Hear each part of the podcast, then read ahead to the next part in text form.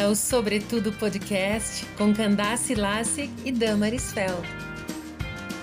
Na segunda temporada, estamos dialogando sobre assuntos do nosso dia a dia, propondo reflexões e compartilhando dicas, ferramentas e experiências. Oi, Candace, tudo bem? Oi, Damaris, tudo bem? E você?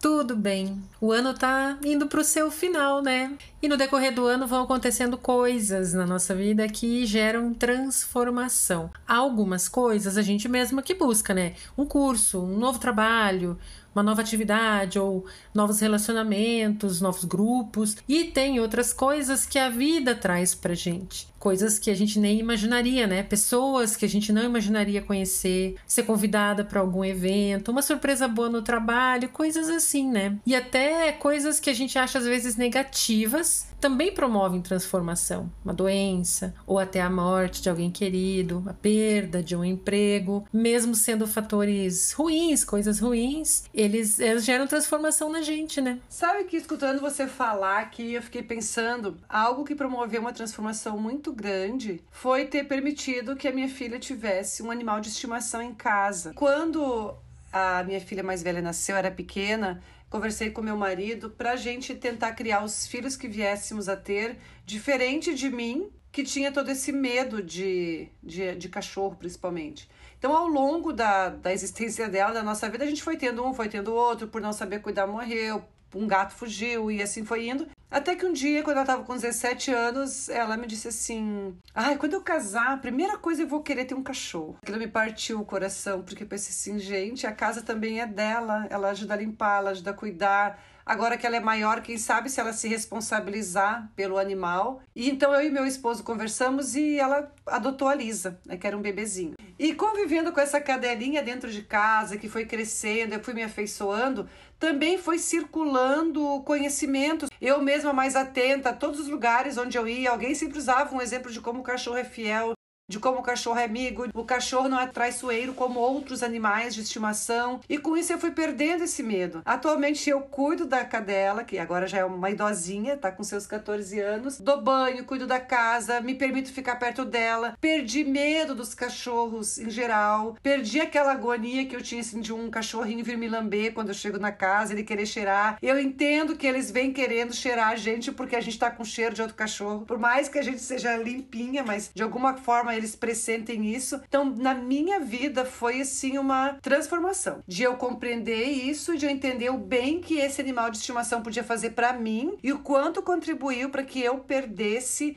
o medo e o receio dos demais cachorros. Claro, né? Guardadas as proporções e a, as raças de cada cachorro. Eu também não sou aquela amiga que chega brincando e passando a mão na cabeça. Mas a transformação foi eu ter perdido esse medo a partir da convivência com o cachorrinho dócil e a partir dos conhecimentos que eu fui adquirindo nessa caminhada. E essas transformações trazem para a vida da gente muitos benefícios, né, Candace? Eu imagino que você hoje seja uma pessoa mais feliz, talvez, por ter conseguido se abrir para conviver com o cachorro. Eu ainda tenho um longo caminho pela frente nesse particular, que a gente nunca tinha tido cachorro em casa, por mais que as crianças quisessem. Mas recentemente a gente tem um cachorro, né, tão recente assim, já tem mais de ano, mas eu ainda estou me acostumando. Mas o que eu queria compartilhar é a minha experiência de transformação no seguinte sentido. Quando eu era mais nova, até meus 20 e poucos anos, eu era muito fechada para experiências novas. Por exemplo, para provar comidas de sabores diferentes, para abrir minha cabeça mesmo para ideias diferentes. Eu tinha muito em mim a coisa assim de que eu tinha minha opinião e aquilo ali deu e tá bom e tinha dificuldade de abrir, abrir para coisas novas. E aí, numa época, numa, num período de recolocação profissional, passei com uma profissional e ela fez uma análise, sabe quando analisa gente, temperamento, comportamento e tal, para uma recolocação, ela me deu no feedback que ela fez, ela colocou isso, assim, dificuldade que eu tinha de provar coisas diferentes, de me abrir um pouco mais para o novo, para coisas com as quais eu não estava acostumada. E foi um feedback muito importante, muito interessante, porque eu não me via daquela maneira. Eu não conseguia ter essa percepção que ela espelhou para mim, que ela mostrou para mim. E a partir dali eu comecei aos poucos, talvez poucos demais.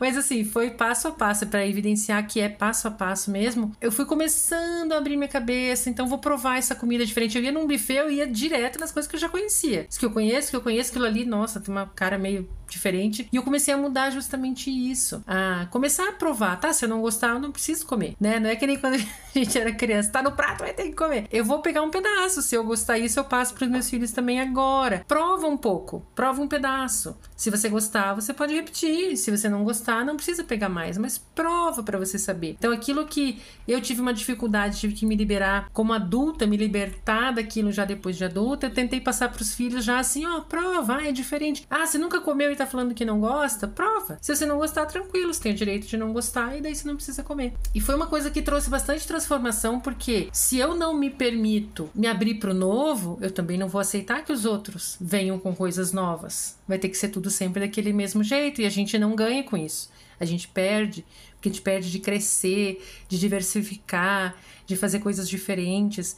Então hoje, é, com mais de 40 anos nas costas, então hoje eu posso dizer que eu consegui avançar bastante nesse caminho. Sempre tem caminho pela frente, mas consegui avançar bastante. Foi uma transformação que aconteceu em mim, de conseguir abrir o olhar para as coisas novas, para provar coisas diferentes. E não quer dizer que eu sou obrigada também. Eu tenho isso bem presente. Não sou obrigada a fazer outra coisa porque o outro quer, porque é diferente. Mas eu posso, né? E era uma coisa que antes eu tinha muito fechado e agora eu posso. Se eu quiser, eu posso. E quanto mais eu provar, quanto mais eu vir coisas diferentes, escutar coisas diferentes, mais aumenta o meu repertório. Foi uma grande transformação e que bom que aconteceu quando eu era mais nova, porque eu já pude transmitir para os filhos também dentro da família isso que eles puderam crescer já com esse outro olhar, com provar coisas diferentes. Isso é normal, isso é é bom, não tem problema e nada é irreversível, né? A não ser a morte, nada é irreversível. Eu me lembrei de uma fala que é muito comum na minha área, talvez tenha outras também, que não é possível fazer sempre a mesma coisa e querer resultados diferentes. Então, se eu não me abrir para o novo, se eu não tentar coisas novas, e nesse me abrir para eu provar coisas novas, é até eu provar não ter sempre a minha ideia aprovada, eu não ser sempre a melhor, eu não ser sempre do mesmo jeito, não ser sempre eu a tomar iniciativa, apesar de eu achar que eu tenho a melhor ideia. Então, são tantas pequenas transformações que a gente vai passando ao longo da vida, desde que a gente se permita. Transformações pequenas, transformações grandes, e aí, quando a gente vai indo mais para o final de ano, a gente gosta de ficar pensando nessas coisas. E se a gente procurar só pelas grandes transformações, aquelas que colocaram dinheiro no nosso bolso, ou nos deram muitos likes nas redes sociais, talvez a gente se decepcione coisas que fazem bem para a alma, mesmo que não ponham dinheiro no bolso, como você falou, né? Eu terminei de ler recentemente o volume 1 da trilogia O Tempo e o Vento, do Érico Veríssimo. Eu já li parte, já li assim volumes separados, já vi o filme que foi feito em 2013 para o cinema, que é muito bacana. E lendo o livro, eu me emocionei em partes que eu já conhecia. Eu sabia o que ia acontecer, o desfecho de determinados personagens, e mesmo assim eu me emocionava. E aí eu me deslumbrava com a forma maravilhosa do Érico Veríssimo de fazer a narrativa, de conduzir os fatos, de colocar de uma maneira que a gente estava se sensibilizando e participando de tudo aquilo ali. Isso, sabe quando você está sentada assim, eu estou pensando no livro que eu estou lendo? Isso foi tão gostoso, foi uma coisa tão boa que fazia bastante tempo que não acontecia em relação a um determinado livro. Talvez tenha me tocado um pouco mais, porque junto com a história dos personagens também o autor traz a história da formação do Rio Grande do Sul, do povo gaúcho, das muitas guerras, dos muitos conflitos que levaram a isso. Mas é algo assim que bem recentemente mexeu comigo. Tô com o volume 2 ali para começar a leitura e tô bem animada. E acho que eu fiquei mais animada porque eu esperava encontrar um vocabulário mais difícil. Embora eu esteja com o dicionário online o tempo todo pesquisando alguma coisa, eu pensei que a leitura seria bem mais difícil do que ela é. Na verdade, não é difícil, é uma leitura completamente envolvente e isso me surpreendeu muito. Os livros podem ser realmente uma grande fonte de transformação, de alimento para nossa alma mesmo, né? E de grandes transformações e mudanças.